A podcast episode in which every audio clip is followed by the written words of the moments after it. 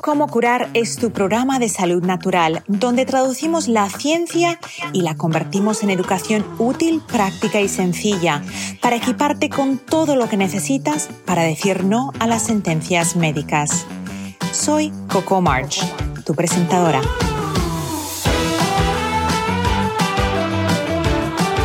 Cómo curar está patrocinado por vitatienda.com, tu tienda online sin intermediarios donde encontrarás suplementos, fórmulas antiedad para la piel y el cabello, limpieza del hogar sin tóxicos y mucho más. Visita vitatienda.com y entra el código como curar para recibir un 10% de descuento en tu primera compra. ¿Disfrutas mi podcast Cómo curar? Ayúdame a ayudar a más personas mediante compartir este episodio con otros. Al compartir, hacemos que una comunidad de hombres y mujeres alrededor del mundo pueda decir no a las sentencias médicas. Cientos de miles de vidas se han mejorado y cambiado mediante esa información transformadora. Gracias por ser parte de la comunidad de cómo curar.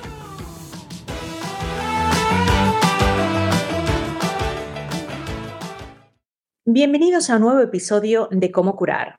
La histaminosis. ¿Has oído hablar de personas que al parecer tienen reacciones a alimentos o tienen reacciones a cambios de temporada? ¿Qué es lo que es? ¿Es algo que se pueda controlar? ¿Es algo innato? Para eso tengo una invitada muy especial, María Punti. Ella es especialista en el tema de la histaminosis y nos va a ayudar muchísimo, ¿verdad María? Bienvenida. Hola, muchas gracias. Todo un honor estar hoy contigo en el, en el podcast. Y sí, la verdad que la histamina es un tema que da para muchísimo, así que nada, yo encantada de responder a, vuestras dudas. Muy bien, pues vamos a empezar primero aclarando qué es esto de la histamina, porque a veces hay personas que se imaginan pues que es algo malo, pero en realidad la histamina tiene una función. ¿Qué es la histamina y cuál es su función? Bueno, pues la histamina ah, tiene múltiples funciones. De hecho, tenemos casi prácticamente cinco receptores en el cuerpo y regulan pues muchísimas mm, funciones.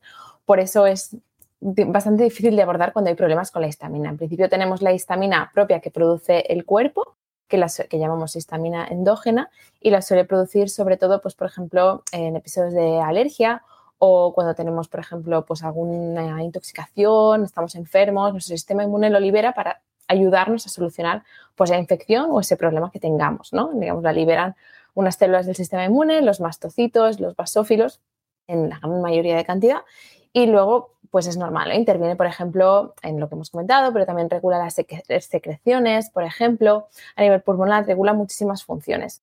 Luego está la histamina exógena, que es la histamina pues, que podemos encontrar, por ejemplo, en los alimentos. ¿no? Algunos alimentos tienen más histamina que otros y la histamina pues es, una amina biógena, es una molécula normal que se produce en nuestro organismo, pero el problema viene cuando llegamos a unos niveles demasiado, demasiado elevados y es cuando puede provocar pues, la enfermedad. Y por eso pues, hay muchas personas con muchos síntomas que además provoca síntomas muy dispares, ¿no? que imagino que me lo, vas a, lo vamos a comentar.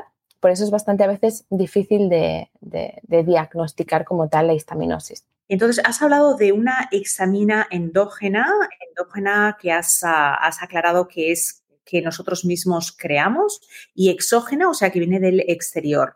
Explícame un poco sobre esa histamina alimentaria, porque algunas personas desarrollan una intolerancia o una alergia. Pues, a ver, hay que con respecto a las alergias, sí que había un incremento exponencial en estos últimos años. Se desconoce exactamente la causa, pero se sospecha que sobre todo pues, a nivel por estilo de vida que llevamos, que altera nuestro sistema inmunitario, sobre todo pues, la presencia de, de disruptores endocrinos, de tóxicos ambientales, pues que eso acaba afectando nuestro sistema inmunitario. ¿no? Puede haber cierta parte genética, pero la mayor parte se sabe que es por eso, porque nuestro sistema inmune se vuelve hiperreactivo ¿no? a, las sustancias ambientales, a los alimentos, etc. También pues, por alteraciones en la microbiota, es una de las sospechas. Se sabe que los niños que suelen tener asma y problemas alérgicos tienen pues una microbiota más bien alterada.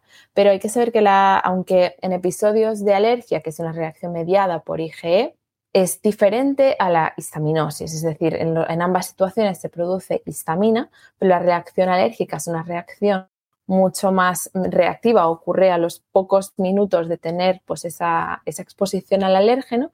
Sin embargo, la histaminosis puede venir por múltiples causas, o sea, puede ser porque tengamos problemas digestivos que hagan que no podamos degradar bien la histamina de, los alimentos, porque tengamos, por ejemplo, algún parásito en el intestino, alguna bacteria. Entonces, nuestro eh, sistema pues, inmunológico puede liberar histamina sin ser una reacción alérgica, no veremos la IG elevada ni nos saldrá positivo ningún tipo de, alérgeno. Sin embargo, la sintomatología será pues, similar. Lo que pasa es que se, se, lo notamos a lo largo del tiempo. No es una reacción, no puede dar un shock anafiláctico, digamos, que con la alergia es mucho más reactiva, por lo cual es también mucho más fácil de identificar.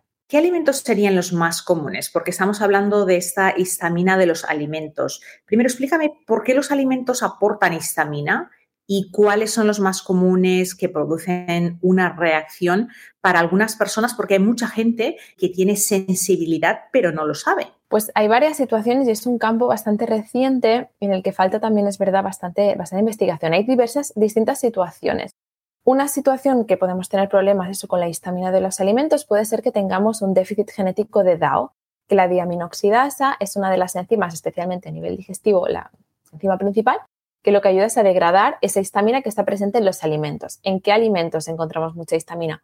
Pues sobre todo en los alimentos fermentados como el kefir, el chucrut, eh, la soja, el tomate, sobre todo todo lo que son, por ejemplo, el pescado azul, eh, los quesos muy fermentados, los lácteos de vaca, el chocolate, el aguacate, todos estos alimentos tienen alta concentración de histamina. Entonces puede ser que tengamos un déficit genético de DAO, que eso se puede comprobar con una analítica eh, genética, te pueden mirar por si tienes el polimorfismos en los, en los alelos. No se recomienda mirarla en sangre porque a veces puede ser que nos salgan valores bajos en sangre, pero que a nivel de tejido estemos expresando bien la DAO, o sea, la prueba sería la prueba genética.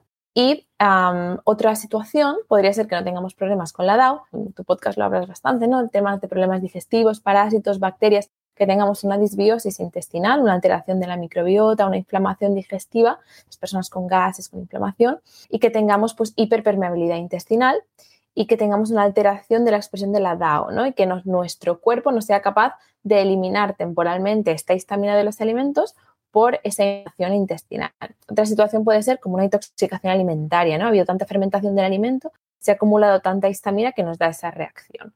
Y otra situación que es bastante complejo, puede ser simplemente que esa misma disbiosis, algunos microorganismos como la cándida, como Clostridium, Escherichia coli, liberen histamina ellos mismos. Entonces, pues podemos tener distintos problemas eh, derivados de la histamina de los, de los alimentos por, por estas diferentes causas. Entonces, vamos a hablar brevemente de la enzima DAO. Eh, estamos hablando de un agente que descompone, ¿verdad? Porque esa es la función catalizadora. Eh, explícanos así en lenguaje humano para que nos enteremos todos. Cómo ya has mencionado que genéticamente algunas personas quizás tienen una deficiencia funcional donde el cuerpo no fabrica suficiente y entonces cuando consumen esos alimentos, generalmente alimentos que tienen una forma de fermento, la soya, el vino, el chocolate negro, eh, pueden tener dificultad descomponiéndolas. ¿Qué puede hacer esa persona que tiene esa deficiencia? ¿Tienen que abandonar, por ejemplo, consumir eh, alimentos fermentados de por vida o pueden hacer algo para mejorar la función de DAO? Les explico un poco porque hay personas, por ejemplo, que sufren de migraña pues, crónica, ¿no? O problemas de dermatitis de la, de, la piel, como eczemas o, rosácea o mucha seborrea. Sobre todo el dolor de cabeza es muy característico de las personas con, con histamina. También, pues, diarrea o estreñimiento, alteración, digamos, en las secreciones, como hipersalivación o sequedad, tanto en la boca, ocular, como vaginal, episodios de hinchazón, Puedes mirar entre estreñimiento, diarrea, em, retención de líquido, dolor por presión, edema. Suelen ser signos bastante característicos, ¿no? Y que a veces pues, te ¿no? tachan de dermatitis nerviosa o em, de, de, migraña crónica. Entonces, sobre todo en personas que sufren de estos problemas, yo recomendaría muchísimo que, que miraran el tema de, de, la histamina. ¿no? Puedes mirar si tienes problemas actuales con la histamina, en una prueba de histamina en sangre o histamina en orina, para ver si tienes histamina ¿no? actualmente en el cuerpo. Y respecto a si te sale en tu caso pues, positivo en, DAO genética, sobre todo yo, eh, para que no sea tan restrictivo, sí que podemos apoyar con la misma enzima suplementada. Existen enzimas de diaminoxidasa suplementada, tanto natural como algunas proceden del cerdo. Eh, y yo recomendaría, en este caso, no hace falta retirar todos los alimentos de por vida, pero sí moderar, es decir, en una misma comida, pues claro, si tienes un déficit de, DAO y tienes todos los alelos positivos, claro, no tomar pues el aguacate, la cerveza, el chocolate, tomar todos esos alimentos en una, ¿no? Quizá tomar un alimento, dos máximo por comida, acompañado de la, de la DAO. La quercitina también nos puede ayudar mucho a reducir esta, esta histaminosis, pero en sí ese sería un poco el, el, resultado. Sin embargo, tengo que decir que el déficit genético de DAO no suele ser la causa más común por la que la gente tiene exceso de histamina en el cuerpo. ¿Cuál sería la causa más común? pues suele ser los problemas digestivos, es decir, una intolerancia a la histamina transitoria. Suele ser cuando ha habido un estado de, de, inflamación intestinal, las microvellosidades se ven alteradas, con lo cual la expresión de la DAO a nivel local es baja. Entonces, por eso tienen cierta susceptibilidad y lo que hay que hacer en esos casos pues es un tratamiento, ¿no? sea una buena investigación, sea un sobrecrecimiento bacteriano de bacterias, el intestino delgado o si hay, por ejemplo, mala absorción a la fructosa, o hay candidiasis intestinal, parasitosis, hacer un buen estudio y tratarlo y de mientras hacer una dieta, pues más bien bajita en alimentos altos en, histamina y tratar pues toda esa mucosa, repoblar esa microbiota para que haya una mejor absorción de la histamina. Otra de las causas es la histaminosis alimentaria no alérgica, y es que hay veces que el mismo sistema inmunitario, debido a esta situación inflamatoria persistente, reacciona produciendo histamina contra ciertos alimentos, que pueden ser con histamina o sin histamina. En consulta vemos mucho que personas que reaccionan produciendo histamina ante, por ejemplo, pues el pescado blanco, incluso algún el melón, alimentos mm, bastante dispares, suelen salir positivos los que más frecuencia de consumo tienen. Es un campo aún por investigar, es decir, los, los análisis de histaminosis alimentaria no alérgica y las investigaciones aún están en proceso, es decir, que yo los exámenes me los cojo un poco, no con pinzas, pero sí que, bueno, estudio bien, bien, bien el caso, pero sí es cierto que hay muchos pacientes que les sale reacción de su sistema inmunitario contra algunos alimentos que les provoca exceso de histamina, ¿no? Entonces, una prueba de sangre se llama histaminosis alimentaria no alérgica, o en algunos países, por ejemplo, está el ALCAT, que evalúan también la reacción histaminérgica ante, ante ciertos alimentos. Que eso no es la reacción de, por IgG, las típicas pruebas de intolerancias medidas por IgG, no, es, es un proceso distinto, una prueba distinta. O sea, que lo que estás diciendo es que las personas que tienen intolerancias por histaminosis no tienen la misma causa que las personas que tienen intolerancia a los alimentos por reacción a una proteína. Sí, o sea, pueden darse, puede ser una causa, puede ser que se estén varias, dando varias causas a la vez. Puede ser que tenga, por ejemplo, las mismas bacterias o, hongos que le producen histamina y por el otro lado también tenga el sistema inmunitario atacando a ciertas proteínas produciendo histamina. Puede venir por ambos lados. Normalmente suele ser un sumatorio de ambas situaciones. Si te miras al espejo y tienes manchas en el rostro, la piel no se ve luminosa y simplemente ya no es como antes, tienes que probar Silk Face. Es la fórmula que he creado especialmente para pieles delicadas, secas o grasosas que sufren de falta de luminosidad y de manchas. Si pruebas Silk Face, te doy mi palabra que desde el primer día vas a notar un cambio en tu cutis dramático. Encuentra Silk Face en vitatienda.com y usa el código como curar para recibir un 10% de descuento en tu primera compra. Combinación de factores con, un denominador común, que todas están creando ese, ese problema. Hablaste de la relación entre las migrañas y la, y la histamina. ¿Por qué es que el exceso de histamina produce principalmente tantas migrañas? Vale, pues en principio eh, se sabe que la histamina, digamos, que se produce a nivel exterior, externo es decir, fuera de la, del cerebro, fuera de la barrera hematoencefálica, no es capaz de atravesar la barrera hematoencefálica, sin embargo, sí que se sabe que puede alterar a nivel, a nivel cerebral provocando migrañas y aún no se sabe si es cierto el mecanismo exacto, ¿no? Porque sí que lo vemos muchísimo en consulta. Existen estudios donde se muestra que una dieta baja en histamina muestra mejoría en algunos pacientes con, problemas de DAO y pacientes con, con, migrañas. Eso sí es cierto. Sin embargo, no se sabe exactamente el, el mecanismo por lo cual eso, eso ocurre. Pero generalmente si una persona te viene con un problema de migraña, ¿recomendarías inmediatamente una alimentación baja en histamina?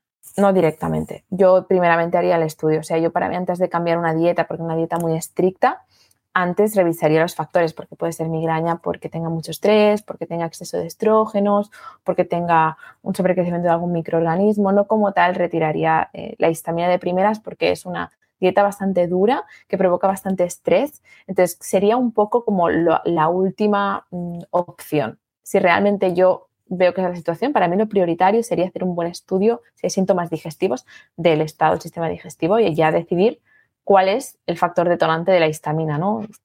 alguna intolerancia alimentaria, un déficit genético de Down, algún bichito que le está produciendo histamina, alguna alergia no diagnosticada, entonces adaptar al, tratamiento, digamos. Muchas personas echan mano de los antihistamínicos. ¿Son los antihistamínicos la solución? Claro, ese es el gran problema. Muchas personas, como el omeprazol igual, eh, recurren pues a antihistamínicos para, para solucionar sus problemas, ¿no? Y al final al final el exceso de histamina es altamente inflamatorio, ¿no? Los síntomas son múltiples que afectan a tu calidad de vida, o sea, esa rinitis, ese moqueo, ese dolor de cabeza, y no vas a solucionar la causa, ¿no? Es el problema muchas veces de los fármacos que es como que atacas al punto medio, ¿no? Pues en vez de irte a la raíz, que es este problema genético, es alteración del sistema inmune, es problemas digestivos, simplemente estás poniendo pues una tirita ¿no? en, una botella enorme de agua que, está cada vez rebosando y lo único que hacemos es parchear ¿no? esos, esos agujeros que van saliendo. Entonces realmente no, no es la solución, no es la solución del problema. Estamos hablando aquí de un paciente que tiene todos esos problemas. ¿Cuál sería el efecto a largo plazo de que se tomaran estos antihistamínicos? Porque mm, creo que es importante que recalquemos que si el, exceso de histamina es causado porque tenemos ah, bacterias, parásitos que lo están creando, ¿va a ser el antihistamínico efectivo o no? En el mismo momento sí, es decir, por episodios puntuales, especialmente, por ejemplo, a veces se mezcla con que es primavera, eh, se mezcla ya también con la histamina de las alergias, sobre todo ambientales, que cada vez son mayores. Entonces, en esas ocasiones sí que yo sí que lo recomiendo acompañarlo mientras se hace el tratamiento. En sí no, no, no tiene unos efectos negativos como por ejemplo te diría pues los corticoides o el omeprazol o las pastillas anticonceptivas, otro tipo de, de, medicación que sí que no nos interesa a largo plazo. Así que un antihistamínico puntual, pues obviamente para mí sí que no, no hay ningún problema y puede ayudarnos en episodios que hay mucha, ¿no? Pero a largo plazo sí que, por supuesto, no, porque es parchear el problema. Y al final, si estamos parcheando un problema digestivo, eso sí puede comportar problemas graves, ¿no? Pues mm, se relaciona un cáncer de colon, con la, disbiosis intestinal se relaciona con, problemas cardiovasculares, con alteración del sistema inmune, mayor riesgo de sufrir enfermedades del carácter autoinmune, crónico-inflamatorias. Entonces, al final es taparnos un poco la vista, ¿no? Ante lo que está pasando y que sí que nos puede provocar problemas a largo plazo, ese problema que no estamos abordando. Has hablado de la importancia del aparato digestivo. ¿Por qué es tan importante tenerlo saludable para cuidarnos de no desarrollar una histaminosis? Es mi tema, tema favorito porque hay cada vez más personas sufriéndolo y es un poco por lo que yo me empecé a especializar porque veía mucha gente que acudía a consulta con el diagnóstico de intestino irritable, que imagino que, debes ver bastante, ¿no? Como un diagnóstico crónico de por vida. Y te decía, digo, ¿cómo puede ser que haya tanta gente con ese diagnóstico? Es decir, el intestino no se puede estar inflamando solo porque sí, ¿no? Entonces mm, empecé a investigar y me di cuenta pues, que muchas veces a los pacientes no se les hace un buen estudio de la microbiota intestinal ni de sus intolerancias y se les mete en el saco, en el saco ¿no? de, intestino irritable, que es un diagnóstico por exclusión, es decir, simplemente hay pues eh, dolor intestinal, alteraciones en la, en la defecación y, simplemente si sufres todos estos síntomas por más de tres meses y no, no encuentran nada en la colonoscopia o en el cultivo, ya eh, automáticamente intestino irritable, ¿no? Entonces, claro, aquí no se suelen hacer tampoco exámenes de microbiota, como están los lactobacillus y las bifidobacterias. No se hace un buen estudio por PCR, ¿no? Se hacen solo cultivos que a veces son poco sensibles, de cándidas, de, parásitos, incluso se niega que puede haber, eh, ¿no? A veces muchos, médicos niegan la importancia de, esa microbiota u otras técnicas como los exámenes de, microbiota, etcétera. Entonces, pues hay mucha gente con intolerancia sin diagnosticar metida en el cajón de desastre, ¿no? Entonces la microbiota es súper importante y más desde 2012 que ya se han sacado miles y miles de estudios científicos que impacta a todos niveles porque es el sitio donde absorbemos los nutrientes. Tú puedes comer lo que quieras, pero si no lo absorbes porque tu intestino está inflamado, mm, tus células no van a tener ningún tipo de material para regenerarse, tus enzimas, es decir, todos los cofactores, vitaminas, minerales que nuestra microbiota extrae, pues también vamos a, van a faltar, vamos a estar desnutridos aunque comamos bien. También mantiene una relación constante con el sistema inmune. El 70% de las células del sistema inmune están en el intestino, entonces se sabe que una alteración de la microbiota puede comportar pues, un sistema inmune mucho más hiperreactivo. Puede contribuir además a, la inflamación de bajo grado, ¿no? Low grade inflammation, que es, fue portada del Times y que tantas personas hay sufriéndolo. Y esa misma inflamación puede desencadenar en multitud de enfermedades, como ya sabemos, crónico-inflamatorias, como diabetes, como alteración, arteriosclerosis, bueno, infinidad de enfermedades ¿no? consideradas pues, eh, modernas relacionadas con la inflamación. Entonces, pues por supuesto, la microbiota es muy importante y no hay que normalizar tantos síntomas como gases, hinchazón, dolor, diarreas, todos esos síntomas que muchas veces se tachan como normales no lo son y son un signo de que tu intestino está inflamado y necesita que, que lo escuches. Bueno, ahora ya nos has asustado, todos estamos pensando, tenemos que reparar ese intestino. Todo el mundo está con miedo. Cálmense. Aquí María Punti nos va a decir cómo podemos sanar el intestino. ¿Es difícil sanar el intestino o, hay esperanza? Sí, no, por supuesto hay esperanza y sobre todo, pues quien nos esté escuchando, que cuanto más tiempo dejas pasar, más difícil va a ser solucionar. A veces llegan pacientes que llevan 10 años con síntomas y que quieren solucionar en un mes, ¿no? Y lógicamente esto no lleva un mes, llevará más tiempo. Entonces, por supuesto, se pueden solucionar y sobre todo se pueden prevenir pues, a través de, hábitos de vida, a través de, una buena nutrición, ejercicio físico, gestión emocional, ¿no? Sobre todo ese estrés que nos inflama y que también altera la tripa, ese sedentarismo que también altera la microbiota y promueve más una observación de inflamación de bajo grado que predispone a alterar pues, estos, estos microorganismos, el cuidado de los fármacos, de no, abusar de dando antibiótico, de omeprazol, de, fortalecer sobre todo el sistema inmunitario para no tener que usar antibiótico, ¿no? A través de una buena nutrición y suplementación. Entonces, por supuesto, se puede curar y por supuesto se puede, se puede prevenir pues, con conocimiento y con, y con información, ¿no? Si sufres de gastritis, distensión abdominal, gases o si tu digestión es pesada y se te infla el abdomen al comer, Happy Tummy es la solución que has estado buscando. Añade 15 gotas de Happy Tummy en agua antes de las comidas y disfruta de una barriguita feliz. Happy Tummy es una fórmula exclusiva para vitatienda.com. Entra el código Como Curar y recibe un 10% de descuento en tu primera compra. Explícame en palabras sencillas qué es la disbiosis, porque he escuchado que has utilizado ese término, lo escuchamos con regularidad, pero a veces la gente dice, ¿pero eso qué es? ¿Qué es la disbiosis intestinal? La disbiosis pues, es un desequilibrio de los millones de microorganismos que habitan en nuestro intestino. Pues sabemos que tenemos bacterias, tenemos virus, tenemos parásitos y tenemos hongos, totalmente normal y que conviven ahí. Y de hecho, hay que saber que tenemos prácticamente el mismo número de células que microorganismos en total. Es decir, son, son, muchísimos. Que a veces la pregunta es, ¿es el esperador o ellos o, nosotros? ¿no?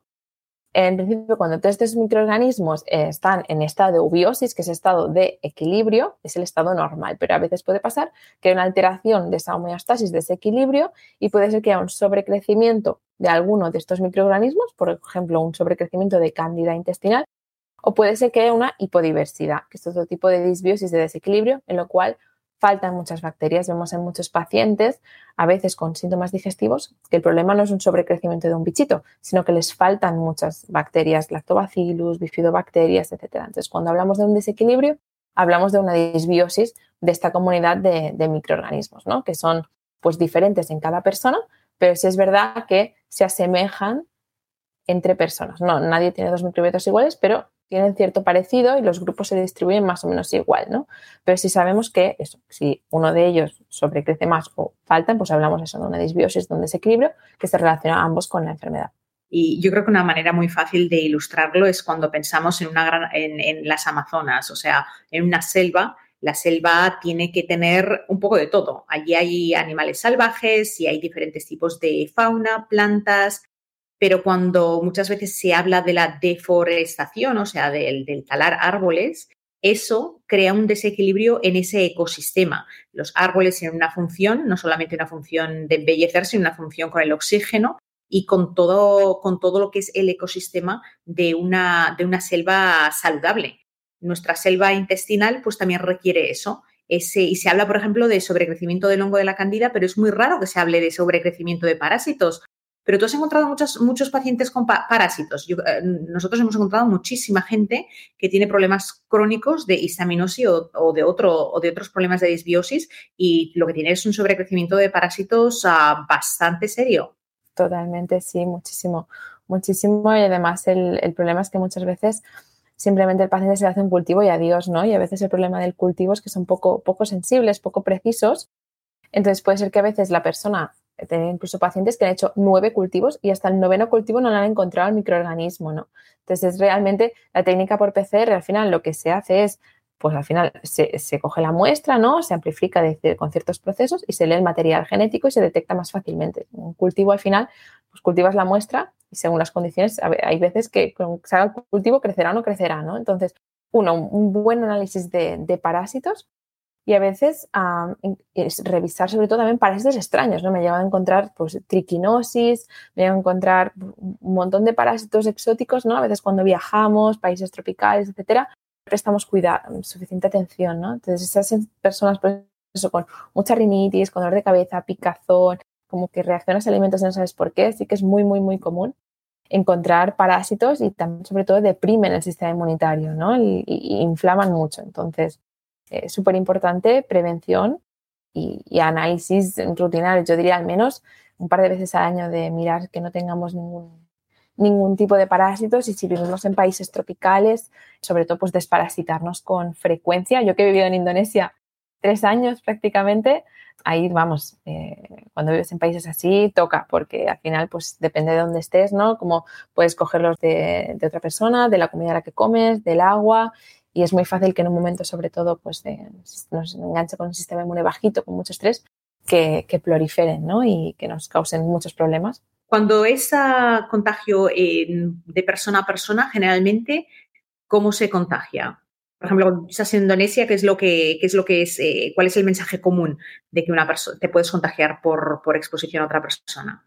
Sí, sí que, por ejemplo, con, si tienes mascotas en casa, comes, al final pues lavas lo de, lo de, ellos con lo tuyo, a veces se mezcla por la misma saliva, a veces se puede pasar, también puede pasar con el Helicobacter pylori, por ejemplo. Algunas cepas se pueden pasar vía oral persona a persona. Y en países tropicales, como por ejemplo todo lo que se hace en Indonesia, pero también algunas partes de Latinoamérica o incluso también en la parte en ciertas partes de África, pues sí que puede, sí que puede pasar, ¿no? De cuando, sobre todo en sitios donde la regulación alimentaria no está regulada porque te puedes contagiar, por ejemplo, del agua del grifo si no hay una buena, no se segura, por ejemplo, el agua de Indonesia, el 70% contiene E. coli, es decir, está contaminada con heces, con lo cual eh, si haces, comes helado hecho con ese agua, te utilizan hielo del agua del grifo, lavan los vegetales con agua del grifo, fácil que te contamines con algún microorganismo de este, de este tipo. También, por ejemplo, si no se utilizan las buenas condiciones, por ejemplo, el mismo cuchillo que cortan el pollo, cortan verdura cruda y tú te la comes, muy fácil que esas bacterias como Campylobacter del pollo te pasen la verdura y te las comas. O que comamos en puestecitos que no hayan una buena higiene alimentaria, que no se conserven frío, pues más fácil, sobre todo con el calor, que proliferen microorganismos, ¿no? Con el agua del mar, por ejemplo, a veces, donde yo vivía en Indonesia, pues si no hay un buen sistema de canalización de aguas, el agua del, que, del retrete acaba en el mar y muchos surfistas, por ejemplo, como encontramos en, Indonesia, que es donde tengo una clínica también, en la tripa por contaminación. Entonces, sobre todo suelen ser pues estas las vías más comunes de, contaminación. A veces pasa pues en restaurantes donde no tienen, a veces puede pasar por intoxicación alimentaria, por error, porque este ha, pasado la ficha de codicidad, nos hemos dado cuenta, pues también nos puede, nos puede ocurrir que es importante que sepamos es que cuando, cuando la contaminación es por, por modo oral, o sea, contaminación por alimentos, contaminación porque un perrito nos da un besito, contaminación por el agua. Eh, nosotros fuimos creados maravillosamente con un sistema de prevención para deshacernos del Helicobacter pylori, de parásitos, y ese sistema se llama cloridria. Si las personas tenemos el pH correcto, y por eso hace 15 años, cuando yo empecé a hablar sobre la hipocloridria crónica que la gente tiene. Yo creo que era una de las primeras personas en español hablando sobre la hipocloridria. Ahora ya es mucho más conocido, pero el tema está en que cuando nosotros no tenemos el pH en el estómago, aquí tenemos el pH, el estómago, el pH debería ser de entre 1 y 2. Y ese pH acídico eh, mata inmediatamente Helicobacter pylori va a matar una bacteria, va a matar un virus que nosotros oralmente consumamos porque no pueden sobrevivir ese pH. El problema que tenemos tanto en países subdesarrollados como en países modernos es que el pH del estómago cada vez es menos acídico. Las personas están acostumbradas, no entienden, en su mayoría, hay una deficiencia de entendimiento de que si nosotros tenemos reflujo ácido, no es por exceso de ácido, sino por, sino por el motivo contrario. El reflujo ácido es, que nuestro organismo, al no tener el pH correcto, no está señalizando a que el esfínter del estómago selle. Y al no sellar, al quedar la boca del estómago abierto, realmente nosotros no estamos ah, sintiendo el ácido, estamos sintiendo el gas del ácido. Ya las personas que realmente tienen ácido, que el reflujo sube, eso desgasta bastante rápidamente el esófago porque no está hecho el tubo del esófago con la protección necesaria. Pero por eso es tan importante, si viajamos, vinagre de sidra de manzana. Siempre antes de las comidas, a las mañanas, porque cuando acostumbramos a acidificar el estómago, poco a poco, y el pH del vinagre es entre 1 y 2, a diferencia del pH del limón, porque hay gente que me dice, bueno, ¿puedo tomar jugo de limón? Sí, pero el pH del jugo de limón no es 1, 2, es, es 3, 4. Y el Helicobacter pylori puede vivir muy feliz en pH 3, 4. Las bacterias también pueden sobrevivir en pH 3, 4. Y los parásitos igual. Así que muy importante, vinagre de sidra de manzana. Eh, cuando estamos en Indonesia, ¿es común tomarlo allá o nadie habla de eso? Sí, yo lo tenía en casa, lo tenía en casa el vinagre de sidra de manzana y sí es cierto que sí que lo utilizo. Ahí sí que utilizan mucho mm, remedios muy naturales para la limpieza de verduras, de, frutas, e incluyen a veces también incluso el vinagre de manzana en los, en los mix. Pero sí, sí es algo que, tengo bastante en la, en la nevera. Sí que es cierto que va muy bien. Y lo que hablas de la hipocloridria realmente es muy, es muy común y el problema principal, ¿no? que imagino que también te encontrarás, es el sobreuso de omeprazol, ¿no? que a la mínima que sentimos ese síntoma, lo primero que se suele recomendar a veces es el protector de estómago, que al final ya se sabe que el sobreuso de este medicamento, más que proteger, eh, enferma, ¿no? afectando la absorción de B12, de calcio, de hierro y aumentando el riesgo a sufrir, pues como bien dices, parásitos, Helicobacter pylori, y cualquier otro tipo de microorganismo que se pueda colar. Así que es súper, súper importante revisarlo. Yo siempre les comento a los pacientes cuando notan la acidez, ¿no? Si es antes de comer ya en ayunas o después de comer. Cuando hay falta de ácido hipoclorídeo suele aparecer sobre todo después de las comidas, no sé, que te sube la comida, etcétera. Entonces, bueno, eso con, con betaína, con aportando el estrés, con vinagre de sidra de manzana, puede mejorar, mejorar mucho, pero sobre todo pedir eso, que no se recurra a omeprazol de forma crónica porque es totalmente contraproducente y no, no, cura la gastritis, no más bien es un, es un, parche más, ¿no? Que si sufrimos de ardor por gastritis antes de las comidas, ¿no? Que ese dolor en, el epigástrico, en, en, la zona del estómago, la parte alta, que hicimos un buen tratamiento de mucosas, que cambiamos, hacemos una dieta protectora, baja en cítricos, baja en, picantes, una dieta más bien pues antiinflamatoria y no, y no recurrir directamente a, a un omeprazol. Los eructos inoportunos, los gases incómodos y la distensión abdominal pueden ser una señal de un sistema digestivo bajo en enzimas. Las enzimas son catalizadores esenciales que se encargan de descomponer los alimentos para que los nutrientes lleguen a las células sin producir gases. Mi fórmula exclusiva para Vitatienda contiene enzimas de amplio espectro. Ya no hay por qué pasar vergüenza ni un mal rato de gases una cápsula de Broad Spectrum Enzymes con tus comidas es la respuesta que estabas buscando. Visita habitatienda.com para encontrar todas mis fórmulas exclusivas y entre el código Como Curar para recibir un 10% de descuento en tu primera compra. Y las buenas noticias es que la mucosa gástrica se mejora bastante rápido no es algo que vaya a tomar ocho o nueve meses en, eliminar o reducir el consumo de alimentos que inicialmente el único motivo por el que nos molestan no es porque sean malos, sino porque el moco del estómago se ha gastado. Entonces, ese moco protector ha desaparecido, la falta de, ese, de esa protección ahora crea que nosotros no podamos tolerar ciertos alimentos. Pero lo bonito es que cuando nosotros estamos reintroduciendo cosas sencillas como la sábila. La sábila, además de ser protectora, ayuda a regenerar la, mucosa gástrica en el intestino y en el estómago. Los batidos de sábila muy económicos al alcance de clase de cualquier persona comprar una penca, pelarla y limpiarla bien y batirla. Eso puede ayudar mucho a las personas que tienen problema con la mucosa gástrica y que tienen problema también con la hiperpermeabilidad en el intestino. Así que siempre hay maneras de mejorarlo sin necesidad de echar mano a los ah, inhibidores de la bomba de protones, porque la bomba de protones no, no, no, fue ahí de casualidad que nosotros nacimos con ella. Tiene una función importante. Pero mira, antes me hablabas sobre, sobre el tema de las dietas restrictivas, ¿verdad? Que quieres ir con cuidado.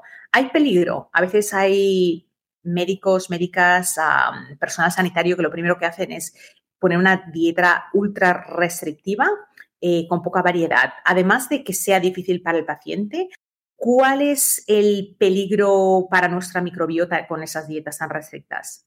Claro, aquí hay varios temas, ¿no? Uno es el efecto de estas dietas restrictivas en la microbiota y por otro lado el emocional, ¿no? Por supuesto, una dieta muy restrictiva sin razón alguna, pues al final, por ejemplo, una dieta FODMAPs muy típica, ¿no? Que se da para intestino o baja en histamina o dietas alcalinas o dietas, bueno, múltiples que ahora hay miles, ¿no?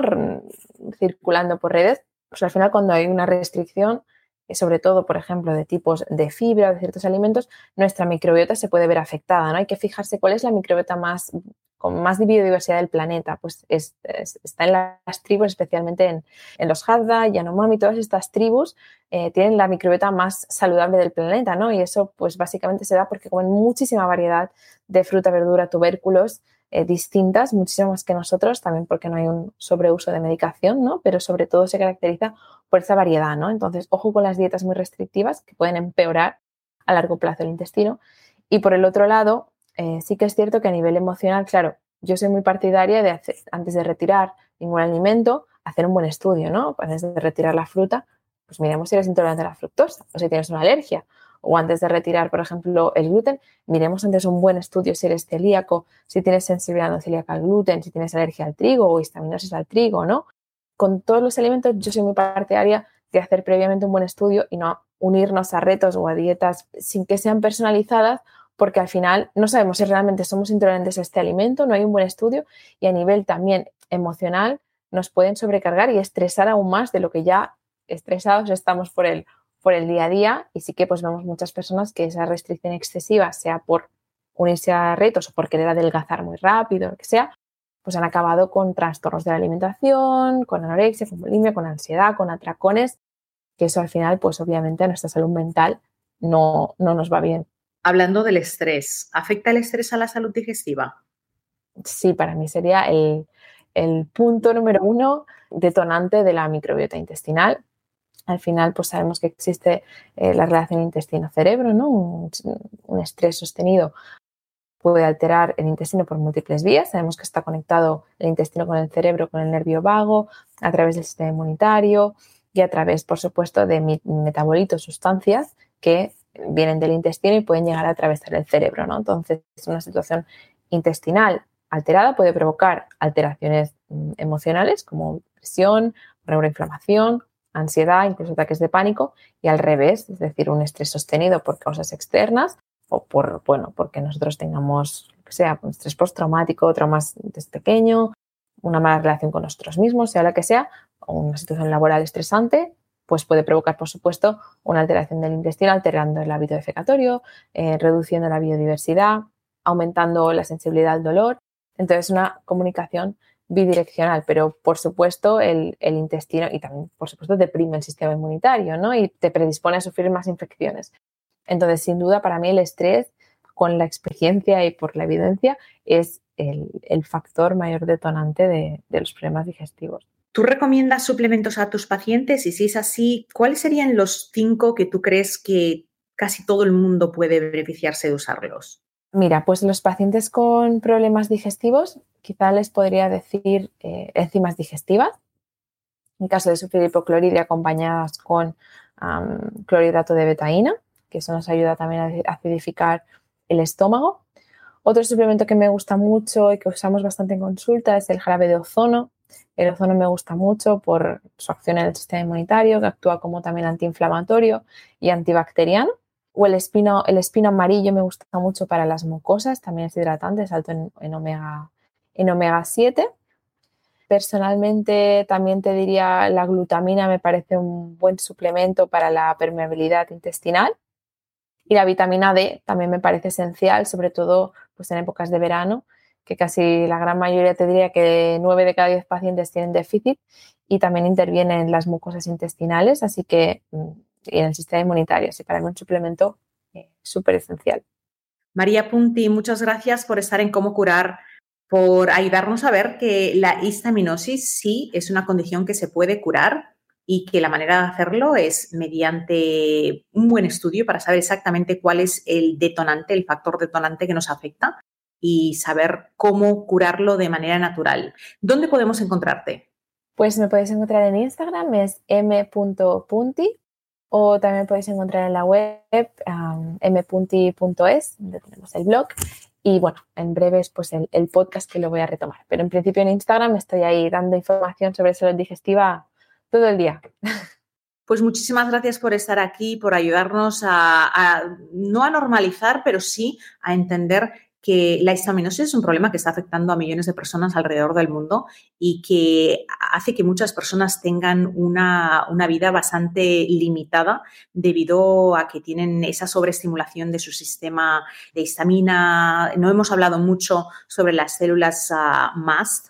Se llaman MAST, mastocitos en español, ¿verdad? Sí, mastocitos, síndrome de mastocitos. Sí, Eso también está relacionado con la histaminosis, ¿verdad? Puede estar relacionado, es más complejo, es más raro, es más raro de ver en, de ver en la consulta bastante más grave.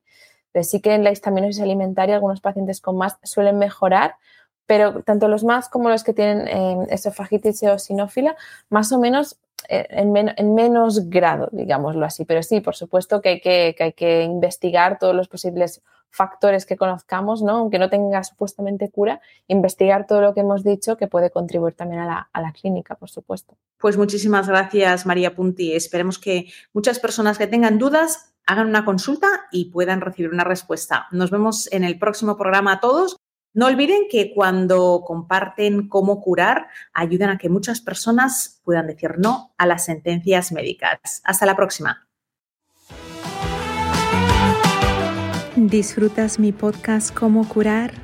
Ayúdame a ayudar a más personas mediante compartir este episodio con otros.